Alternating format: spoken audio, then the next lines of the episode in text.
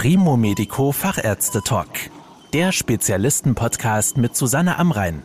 Medizin für die Ohren. Viele Menschen, die unter Asthma leiden, hatten schon mal Atemprobleme nach dem Sport oder bei anderen starken Belastungen. Wenn körperliche Anstrengung Kurzatmigkeit oder Luftnot auslöst, spricht man vom Anstrengungs- oder Belastungsasthma. Dazu gibt es sowohl neue Erkenntnisse als auch neue Behandlungskonzepte und die erklärt Professor Stefan Zielen.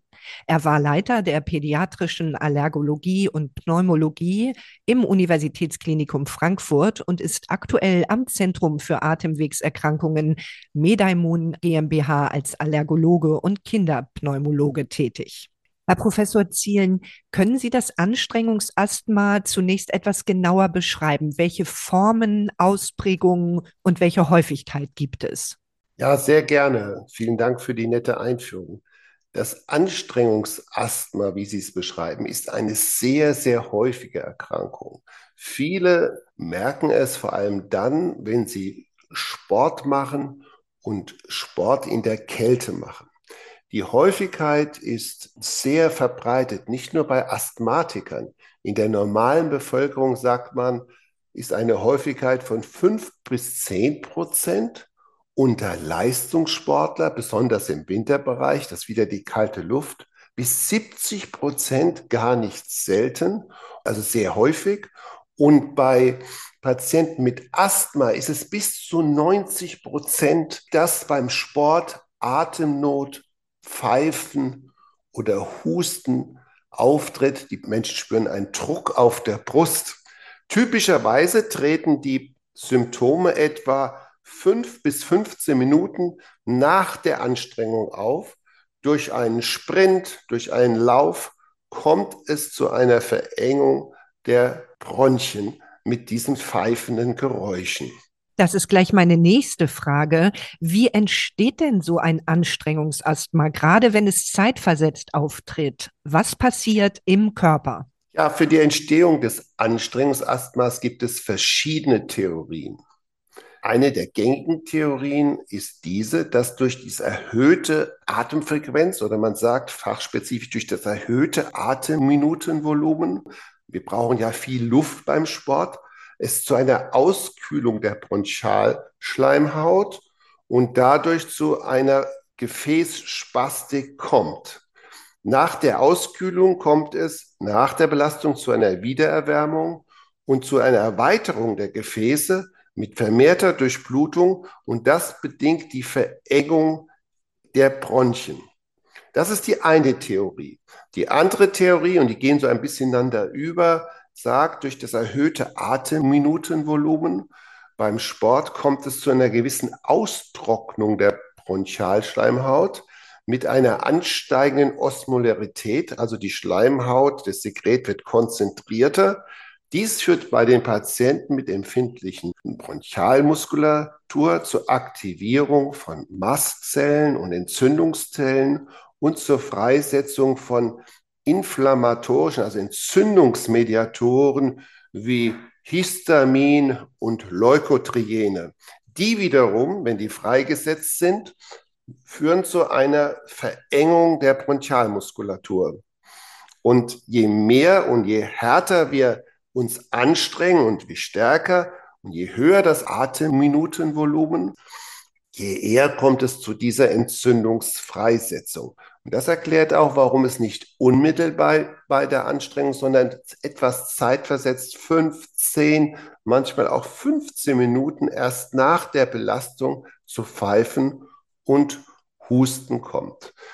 Vielleicht auf eine Sache möchte ich noch eingehen und das kennen viele Menschen, wenn Sie im Sommer joggen, die Luft ist 20 Grad warm, haben Sie keine Probleme.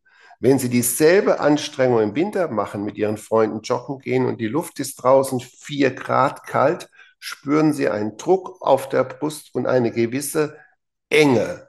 Das ist das Phänomen der kalten Luft. Das wurde schon 1994 von McFadden, einem sehr bekannten amerikanischen Wissenschaftler, beschrieben.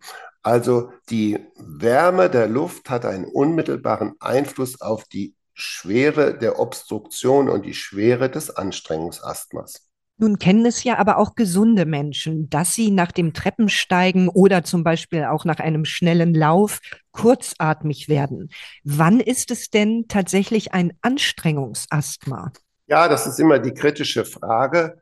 Kommt man die Treppe nicht hoch, weil man körperlich nicht fit ist, weil man vielleicht Übergewicht hat? Oder kommt man, wenn man sich anstrengt, die Treppe hochläuft oder mehrere Treppen hochläuft, kommt man aus der Puste, weil die Bronchien sich verengen und der Austausch des Sauerstoffs durch die verengte Bronchialmuskulatur schlechter abläuft es hängt eben am Leidensdruck. Stellen Sie sich einen Leistungssportler vor, der zu Olympia will oder in die Nationalmannschaft oder nur zu seinen lokalen Wettkämpfen. Der möchte immer eine Top-Leistung bringen. Wenn er eine Enge in den Atemwegen verspürt oder einen Druck, ist er komplett unzufrieden. Aber auch die normalen Menschen sind unzufrieden, wenn sie sich schnell erschöpfen. Und deswegen ist eigentlich die Empfehlung, wenn man das häufiger spürt, zum Pneumologen zu gehen, Kinder zum Kinderpneumologen, Erwachsene zum Pneumologen, mit der Frage, ist diese Atemnot bei Belastung ein Anstrengungsasthma oder ist es ein Trainingsproblem? Bei Menschen über 45 Jahre ist ein weiterer Punkt wichtig. Es kann auch die Erschöpfung und die schnellere Ermüdbarkeit dadurch kommen, dass das Herz nicht richtig durchblutet wird. Man kann es vereinfacht sagen, Probleme bei Belastung unter 45 Jahre ist in der Regel die Lunge. Beim älteren Menschen, 45, 50, 60, 70, muss man auch sehr sorgfältig das Herz untersuchen und auch beim Kardiologen vorstellig werden. Betrifft denn dann Anstrengungsasthma vor allem Kinder und Jugendliche und jüngere Menschen? Oder? Ja, mhm. das ist ganz klar schon aus dem Gesagten, aus mehreren Gründen. Kinder sind aktiv, springen herum. Jugendliche machen in der Regel mehr Sport als Menschen, die in einem festen Anstellungsverhältnis sind. Die können natürlich ihren Sport nur am Abend oder am Wochenende machen. Also ist es ganz klar, und auch unsere Leistungssportler sind in der Regel mit Ausnahmen Jugendliche oder junge Erwachsene. Und in der Belastung passiert es eher und in der Belastung, wenn sie dort Probleme haben, ist es fast in der Regel das Anstrengungsasthma. Wie kann man denn feststellen, um welche Form es sich handelt und welche Diagnostik ist dazu notwendig? Das ist eigentlich sehr standardisiert. Der Patient, der Probleme hat, geht zum Hausarzt oder gleich zum Pneumologen. Und der fragt natürlich die Anamnese ab. Haben Sie sich schon mal pfeifen gehört? Vor allem bei Belastung. Das sind Hinweise, aber keine Beweise. Und als nächster Schritt macht der Pneumologe eine Lungenfunktionsprüfung, in der Regel eine Spirometrie und schaut, ob die Lungenfunktion normal ist. Die Lungenfunktion ist, da der Patient ja nicht in Belastung ist, in der Regel normal. Und dann stellt er die Frage, ob eine Provokation durchgeführt werden muss. Diese Provokation läuft so ab, dass es im Prinzip mehrere Methoden gibt. Eine, die die häufigst benutzte ist, ist der berühmte Metacholin-Test. Metacholin ist eine Substanz, die bei dem Empfindlichen die Bronchien verengt und eine Bronchokonstruktion kurzfristig auslöst und die auf Inhalation eines Sprays sofort zurückgeht. Dieser Test wird in den meisten Fällen benutzt, also Lungenfunktion und Provokationstest mit Metacholin.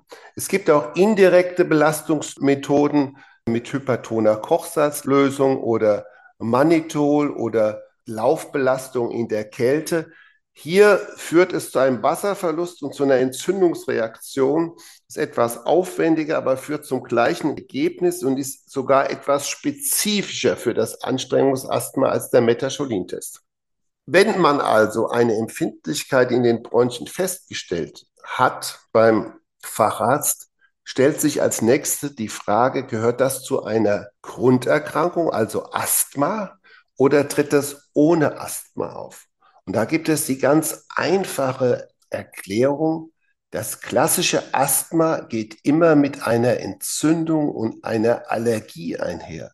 Entsprechend wird der Facharzt neben der Lungenfunktion und dem Provokationstest, dem sogenannten Metacholine-Test, auch einen Allergietest durchführen und eine Messung des Stickstoffmonoxid NO in der Ausatemluft. Ist also ein Allergietest positiv, zum Beispiel bei der Hausstaubmilbenallergie, und das NO erhöht, hat der Patient natürlich nicht nur bei Belastung, sondern auch im Alltag viel mehr Probleme als der Patient, bei dem das Anstrengungsasthma nur in der Höchstbelastung auftritt. Man kann deswegen heute eigentlich differenzieren in Anstrengungsasthma mit Allergie und Entzündung. Im Englischen wird dazu gesagt Exercise Induced Bronchoconstriction, EIP with Asthma oder EIP ohne Asthma. Im Deutschen können wir das schwierig übersetzen, sagen wir einfach Anstrengungsasthma mit den typischen Symptomen eines Asthmas, Allergie und Entzündung. Und es gibt Anstrengungsasthma ohne jede Entzündung und wirklich nur bei Belastung.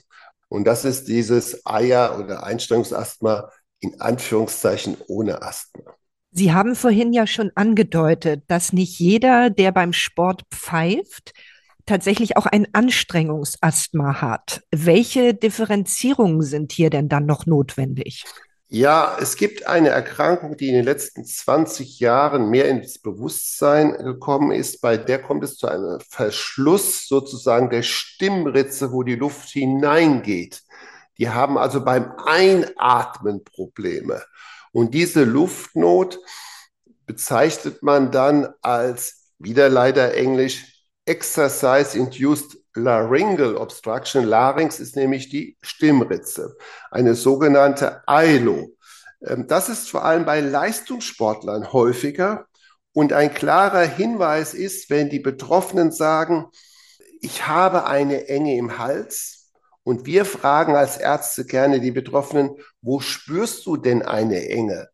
Und der Asthmatiker zeigt auf seinen Brustkorb und der mit dieser etwas oder deutlich seltenen Erkrankung, der Verengung der Stimmritze, zeigt auf seinen Hals. Ein weiterer klarer klinischer Hinweis ist, wenn der Patient sagt, mein Doktor hat mir doch einen bronchenerweiterten Spray gegeben, Salbutamol, aber Herr Doktor, der hilft gar nicht. Ich habe weiter Engen. Also, wenn die Enge nicht auf die üblichen Asthmatherapien anspricht, das Problem mehr im Hals liegt und in der Einatmung auftritt, dann muss man an diese ILO denken als Differentialdiagnose. Wie kann man denn, wenn es ein Anstrengungsasthma ist, behandeln? Gibt es da neue Ansätze? Ja, es gibt neue Ansätze, die auch schon in der Leitlinie der deutschen nationalen Asthma-Versorgungsleitlinie dargelegt sind. Wie gesagt, unterscheidet man ja den Fall Anstrengungsasthma mit den typischen Symptomen eines allergischen Asthmas und einer Entzündung mit hohen NO-Werten über 30. Wenn das der Fall ist, hat man im Prinzip ein Asthma vor sich, was nicht ausreichend behandelt ist. Dieses Asthma sollte man nach Leitlinien behandeln.